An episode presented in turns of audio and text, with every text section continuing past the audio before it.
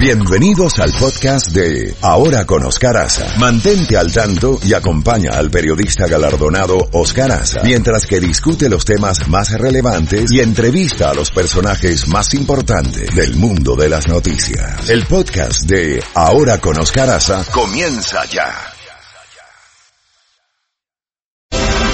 Bueno, 8 y 33 minutos, nos vamos a Madrid, donde está el alcalde Antonio Ledesma, eh, para hablar de la grave situación que está viviendo Venezuela, que hoy está aislada del mundo, sin energía eléctrica, sin agua, sin servicios telefónicos, sin internet, en realidad aislado totalmente. Alcalde Ledesma, muchas gracias por acompañarnos en la mañana de hoy, ya en mediodía, un poquito después del mediodía en Madrid.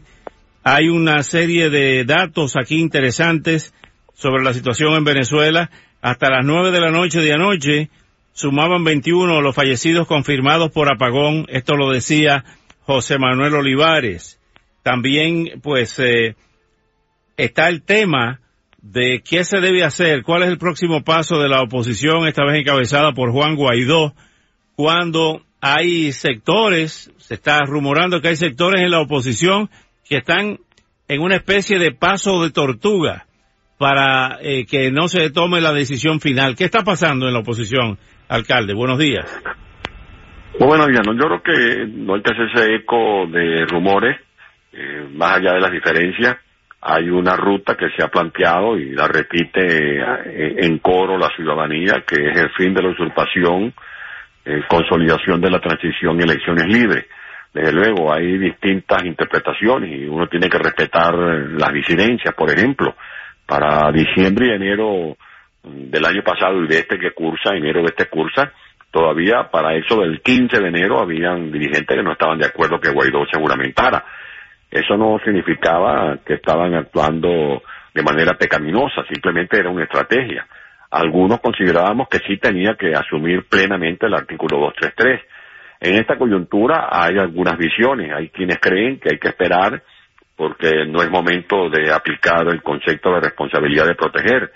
Nosotros lo venimos planteando no ahora, porque hay el apagón, no ahora porque hay crisis de agua, de gas, de transporte, de seguridad. Lo venimos planteando hace 15 meses.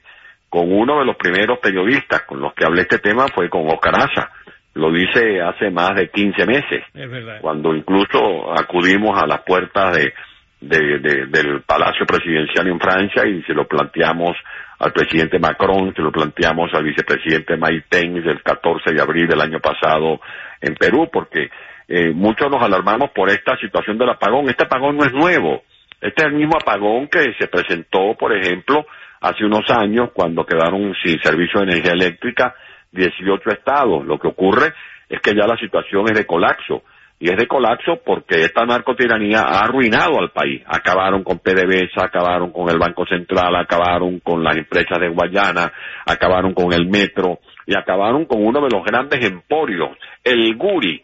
Es bueno que lo sepa el mundo, eh, estimado Oscar El Guri es la, la segunda eh, potencia de producción de energía eléctrica de embalse después de Itaipú, después eh, de, la presa de las tres gargantas de, de China. Eso lo construyó la democracia, gracias a los esfuerzos de Leopoldo Sucre Figarella, la administración del doctor Carrera, las inversiones de la democracia en Venezuela. Esto está colapsado y por eso yo digo con, con mucha claridad, sin, sin, sin duda, la ayuda humanitaria que necesita Venezuela es la intervención humanitaria. Esa es la verdadera ayuda. Mientras no salgamos del dictador Maduro, se va a seguir hundiendo en este pantano un país que vive la paradoja de ser un país inmensamente rico con un pueblo eh, dolorosamente arruinado. Hoy está incomunicado, lamentablemente. Se están produciendo saqueos en eh, comercios. Ayer vimos en Baruta como un centro comercial era saqueado, entre ellos un supermercado, y fueron arrestados más de 50 muchachos ahí, en su gran mayoría muchachos y muchachas jovencitas.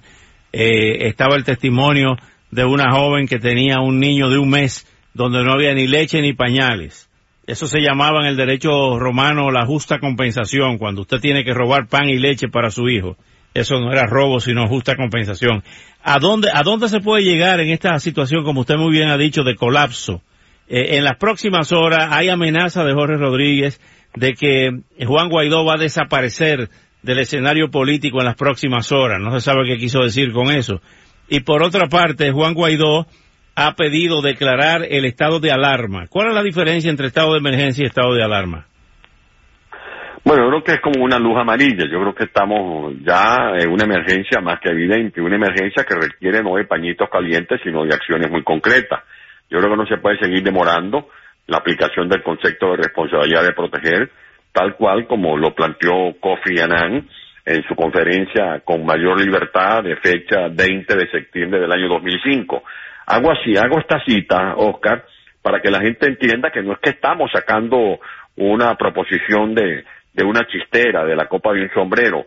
Esto está en las actas de la ONU. Busquen los párrafos 138 y 139 de fecha 20 de septiembre de 2005, cuando Kofi Annan expuso los alcances de lo que es el concepto de responsabilidad de proteger que tiene tres dimensiones. La responsabilidad mediante acciones legales y diplomáticas que ya se ha aplicado. La otra acción es la de medidas coercitivas con sanciones que ya se ha aplicado. Y por último, el uso de la fuerza para doblegar un régimen que comete exterminio, como lo cometió el 23 de febrero, impidiendo que ingresara la poca ayuda que pudiera llegar al territorio venezolano, que hace una limpieza étnica cuando asesina a nuestros pemones en, la zona del Amazonas, en la zona de colindante con Brasil. Por eso esta situación es sumamente grave, se va a profundizar la crisis, vamos a llegar a una situación de estado de, de, anomia social, de un caos que no va a poder ser controlado por más, por más escuadrones de la muerte que saque Maduro a la calle a disparar contra el pueblo, y por eso eh, nuestra, nuestra invocación a la comunidad internacional de que entiendan que Venezuela está siendo sitiada por estas mafias de narcotraficantes, de terroristas, de ladrones, de asaltantes de camino y que requerimos entonces de fuerzas especiales que nos ayuden a doblegar esta situación. Antonio, ¿a qué atribuye usted que los militares hayan preferido irse a Colombia y no rebelarse? O sea, ¿cuál es el factor que impide que un componente militar con tropas diga, bueno, hasta aquí llegó esto?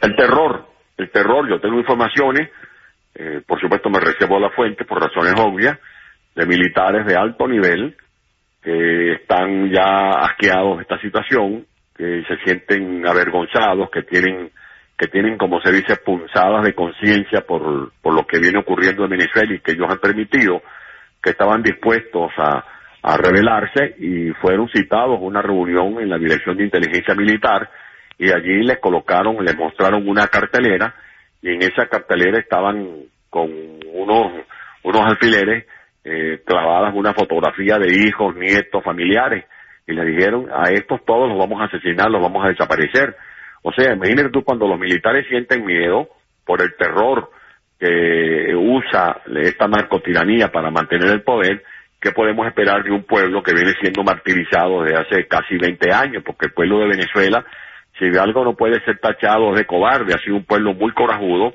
que ha resistido, que ha impedido que se instale definitivamente la narcotiranía, pero por supuesto todo tiene, todo tiene un final, y por eso ante esta situación de, extremada gravedad no cabe otra alternativa que la aplicación de ese concepto de responsabilidad de proteger, que haya una misión de paz donde se incorporen distintas fuerzas multinacionales para auxiliar y rescatar al pueblo de Venezuela. Varias cosas. Eh, va una misión enviada por la señora Bachelet.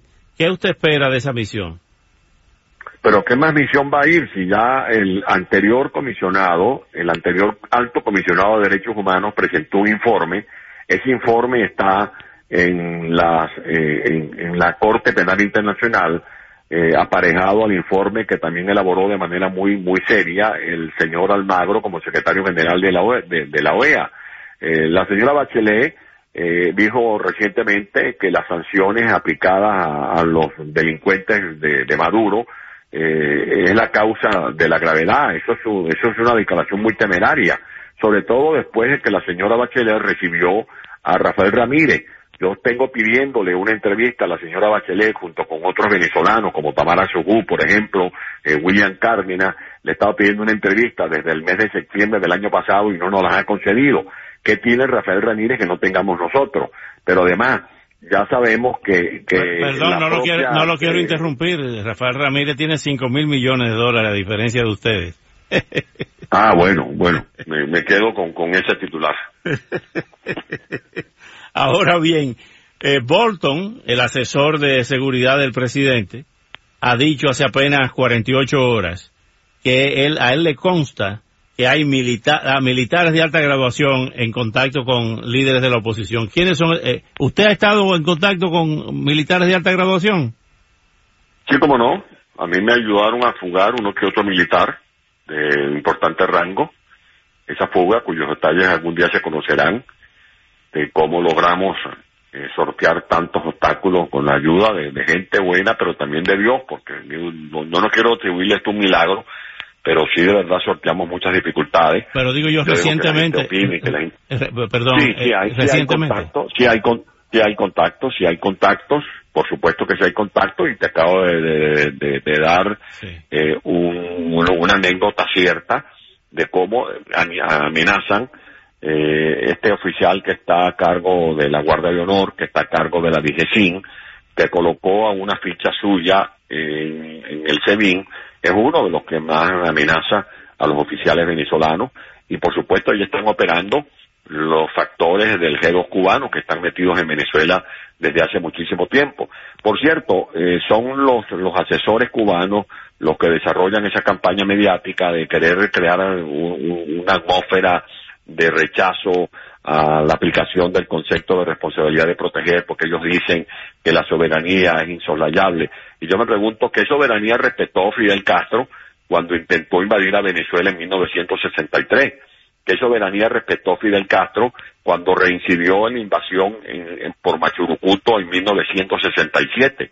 ¿Qué soberanía respetaron los agentes o los ejércitos castristas cuando fue Che Guevara a invadir a Bolivia? Cuando invadieron Nicaragua, cuando, invadieron Panamá, cuando invadieron República Dominicana.